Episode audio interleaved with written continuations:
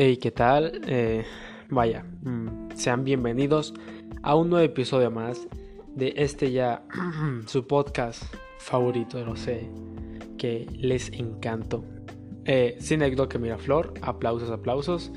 El segundo episodio de la temporada, eh, lo sé, es raro que suba video, bueno, no video, pod capítulo más seguido. Si apenas el, el martes creo que subí el anterior. Pero pues ya ves, soy una persona diferente. El día de hoy traigo una película muy buena. Sí me gustó bastante. Yo la disfruté mucho. Sí es verdad que eso la disfruté porque porque empaticé en ciertos campos con el personaje. Igual a, no todas las personas les puede caer igual. Puede sentir la película diferente. Pero bueno, aquí estoy un día más para traerles una recomendación acá para que disfruten de una buena película. El día de hoy les traigo y les presento la reseña de The King of Staten Island. O mejor conocido en español, creo que es como el, arte de ser adulto, creo que es en español. Bueno, les voy a contar rápido la reseña de lo que es esta película. Y es, esta es la historia de Scott, un joven de Staten Island que pasa por sus días fumando marihuana, soñando ser un tatuador y pues cosas de la vida de un joven. Hasta que un día una serie de eventos desafortunados lo obligan a crecer. Ya se imaginarán más o menos de qué va la cosa, de cómo estará. Y bueno, esta película está dirigida y coescrita por Judd Apatow, ya muy conocido por haber hecho algunas otras películas de comedia. De estas películas de comedia que llevan un mensaje ya también en esta película Dios decidió volver a bajar a la tierra y deleitarnos con una actuación. Así es, me refiero que, que eh, el gran Steve Buscemi tiene una colaboración en esta película y no como un personaje estúpido como en las películas de Adam Sandler.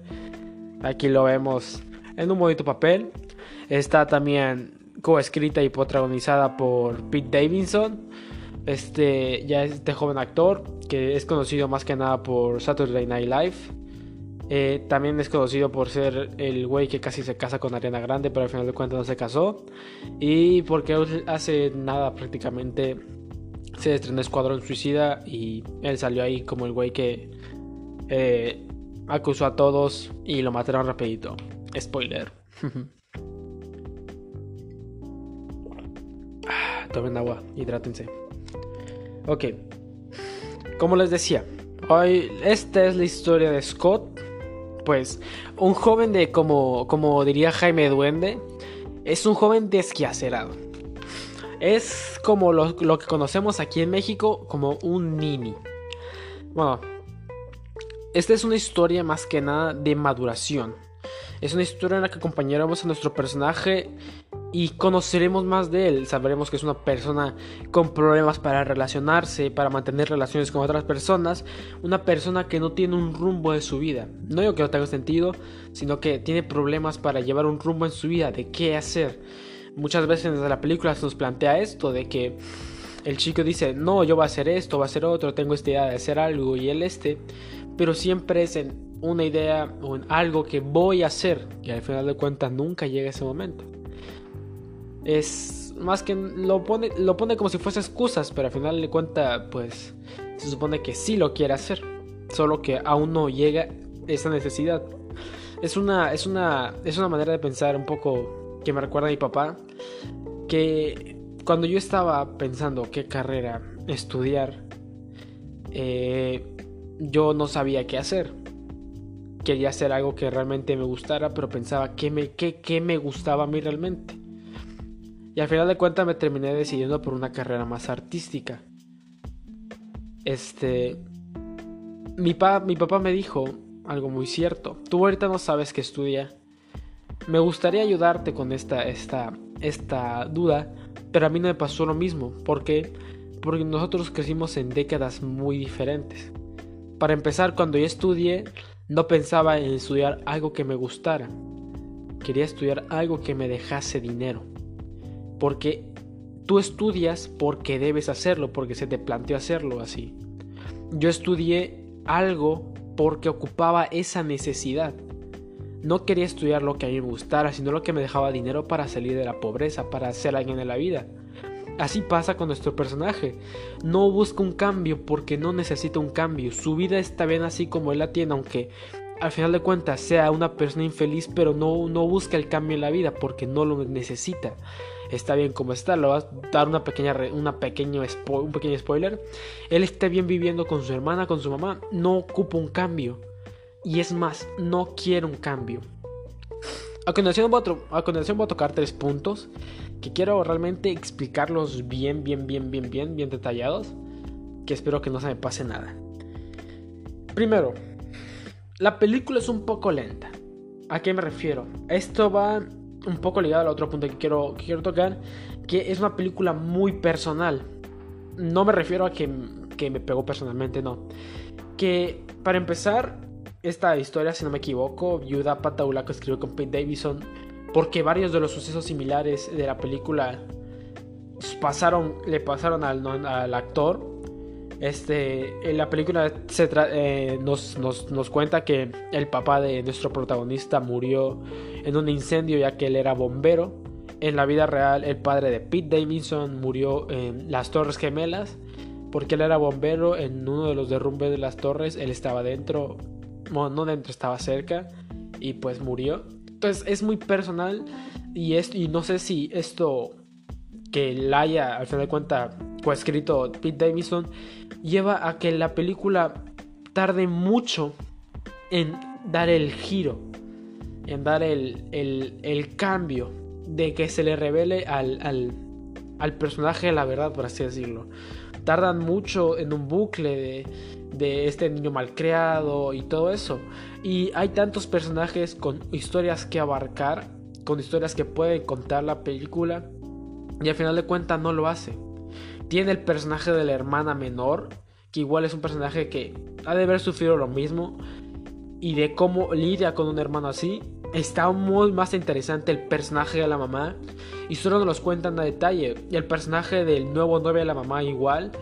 Para que su cambio de, su cambio de, de ser ese, esa figura paterna falsa que solo está ahí por interés de su mamá y tiene que llevar una relación con el hijo a la fuerza y que al final de cuentas es mala, al cambio de darse cuenta realmente que lo que en una relación con una mujer que tiene un hijo es este apoyarlo a él también, tarda mucho para que los dos terminen teniendo una buena relación. La película se queda mucho en el camino de, de Scott sin hacer nada prácticamente por mucho tiempo. Claro, en esta, en esta parte sí te meten varios chistes, varios varios momentos cómicos. Por ejemplo, no va a ser mucho spoiler, pero la escena del tatuaje al niño, eh, la escena del asalto, cosas así.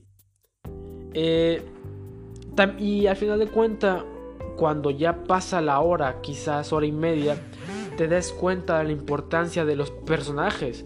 Muchas veces en las películas sería el padre es malo, se lleva mal con el hijo, pero el hijo cambia y se reconcilia con la mamá y la mamá se va a dar cuenta que el padrastro era un idiota y lo va a votar. No, el hijo se da cuenta de lo buena persona que es el padrastro y se empieza a llevar bien. Y si es verdad que la madre ha tenido problemas con el padrastro, se reconcilian y se dan cuenta que pueden coexistir bien. Porque al final de cuentas, ya el Pete era un mayor de edad. Ya es su madre la que va a vivir una vida y él tiene que dejar que la vivan él ya no, ya no va a ser una carga, porque al final de cuentas es eso. Él termina siendo una carga para su madre. Tiene que apartarse. Creo que eso se trata la película.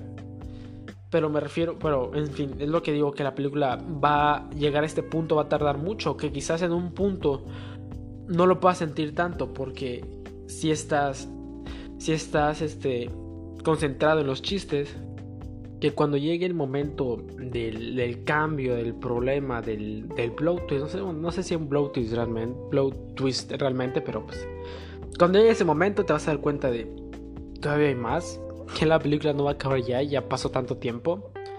Y bueno, quizás algunas personas lo sientan más, quizás algunas personas lo sientan menos. Porque igual al final de cuentas es un personaje con el que sí se, pues en ciertos aspectos sí se puede llegar a, a empatizar.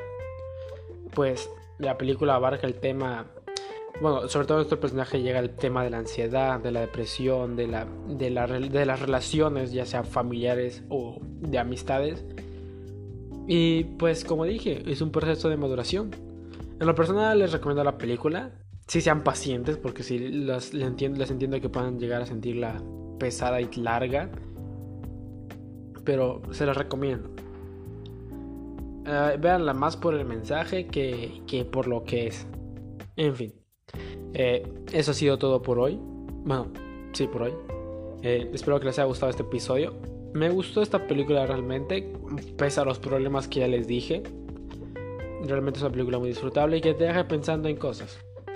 Eh, esperen más episodios. Les tengo un episodio que la verdad para hacerlo me va a pesar. Que no sé ni cómo lo voy a hacer.